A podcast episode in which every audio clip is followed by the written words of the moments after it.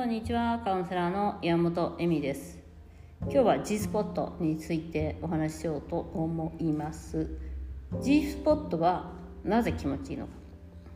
なぜだと思いますか？なぜだ？はいはいはいこれはですね昨日昨日かな？のクリトリスの話にすごく近いんですけど、えーと、G スポットの場所っていうのは基本的には何にもないんですよ。解剖学的に言うと。じゃあクリトリスって思うじゃないですか。クリトリスもちょっと場所がずれてたりとかします。ただまあクリトリスの海面球には近いのかな。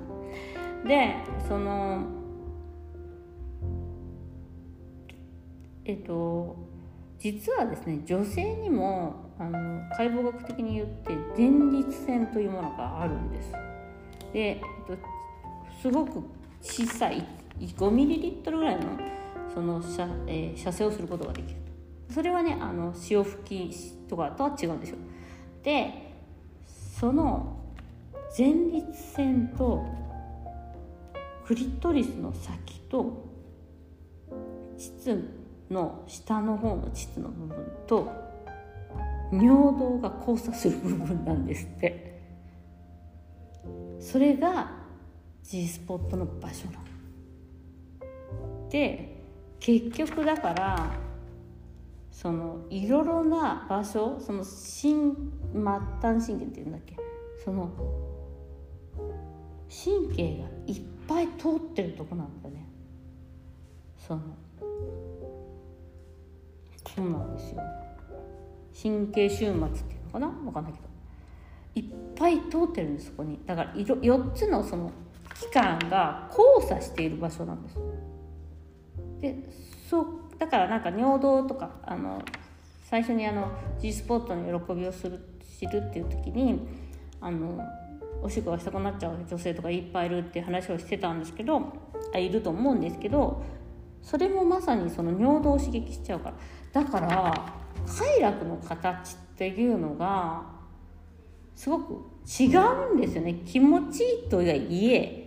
やはり人それぞれによってその交差の仕方も違うだろうし複雑な場所なので複雑な喜びというか違うんですよ女性のその感じ方っていうのは。だからクリトリスで外を喜ばせるのと挿入してクリトリスの中側を開いそのクリトリスを開いて、えっと、振動させるのとまたその G スポットと喜びっていうのは気持ちよさっていうのは複雑に変わってくる。だから最初はそれが喜びなのかどうかもわからないんじゃないかっていう話なんですよね。面白くない？だからその美味しいものを食べても美味しいと思わないと一緒でセクシャリティとかその性の喜び？っていう快楽も分かんない人もいると。でそれはやはりその自分のと仕組みを知ってる？そこに来る喜びっていうのはなんかさ複雑なわけじゃない女性にとってはその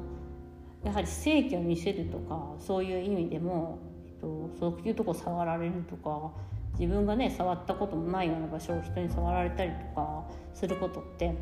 まあの今はねあのなんかそういう女性器をお互いに触り合うグループのなんかセラピーみたいなのもあるし変わってるけど人のせその女性自身も人のその性器を触ったりとかすることも女性の性器を触ったりすることもあんまりないわけですよね。だからその仕組みとか喜びとかも知らなかったりするわけじゃないですか。これ何みたいな。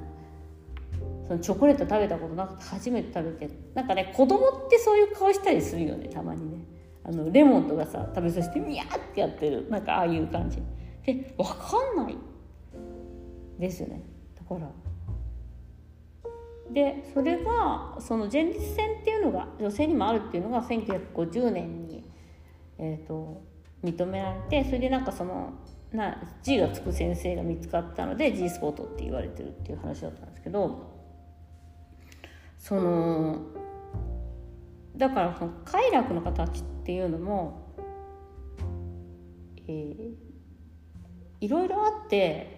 一つこれができるから例えば中行きしたいって人は中行きができるとその深い快楽を味わえると思うけどそういうわけでもないんだなっていうことなんですよね。自分がその喜びを感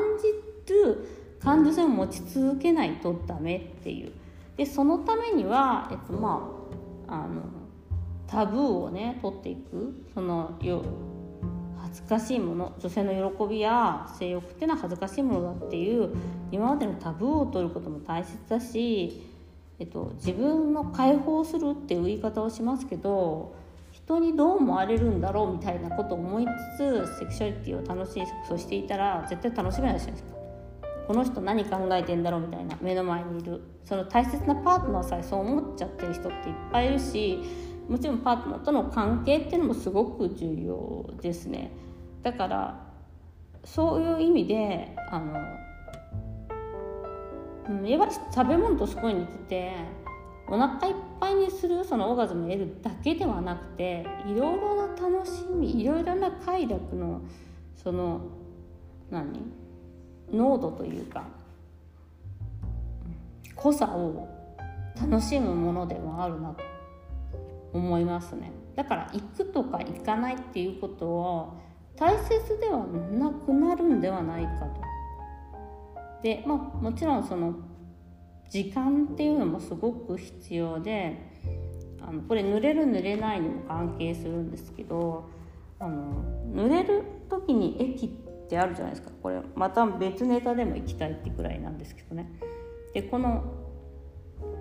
性的興奮が高まるとですね実は女性の性器って血流が高まって血が器官の周りに集まるんですよ。だから勃起するみたいな感じのと一緒ですね。勃起もその血が集まっていっぱい集まるから立つみたいな。でそのそれが毛細血管の血圧を高めるんです。そして膣全体からその血清っていう液が漏れ出すつまりあの熱くてえっと何？汗をかくみたいな感じなんですよね。そこの部分が。つまり興奮しないと濡れないとか。で膣全体が出てくるんだって。だからなんかその入り口にあるバリトン線とかはもう本当にその大したことではなくてその全体からそのえっと血液が集まって出てくるっていう。だからあの性的興奮が高まらないとやはり濡れないとかいうのもまさにそれでやはりそれにはそのあパートナーに対する興奮が高まっているパートナーに対する信頼とかもありますしでもしそれができてないっていうのはそのなかなか高まりにくいとか血清が出にくい汗をかきにくい体質なだけなわけで濡れにくい体質っていうのはそうなだけだからそれを気にする必要はなくてえっとまあねそのオイルとかそのプレジャー液っていうんですか？何ていうのあれ？ローションか。ローションとかを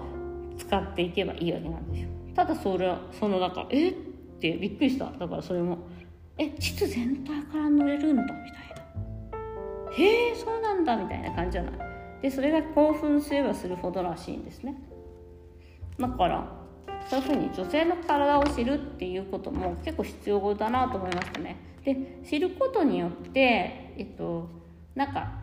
逆にあそうなんだみたいな感じですよね。だからその自分がなんか間違ってるとかではないんですよ。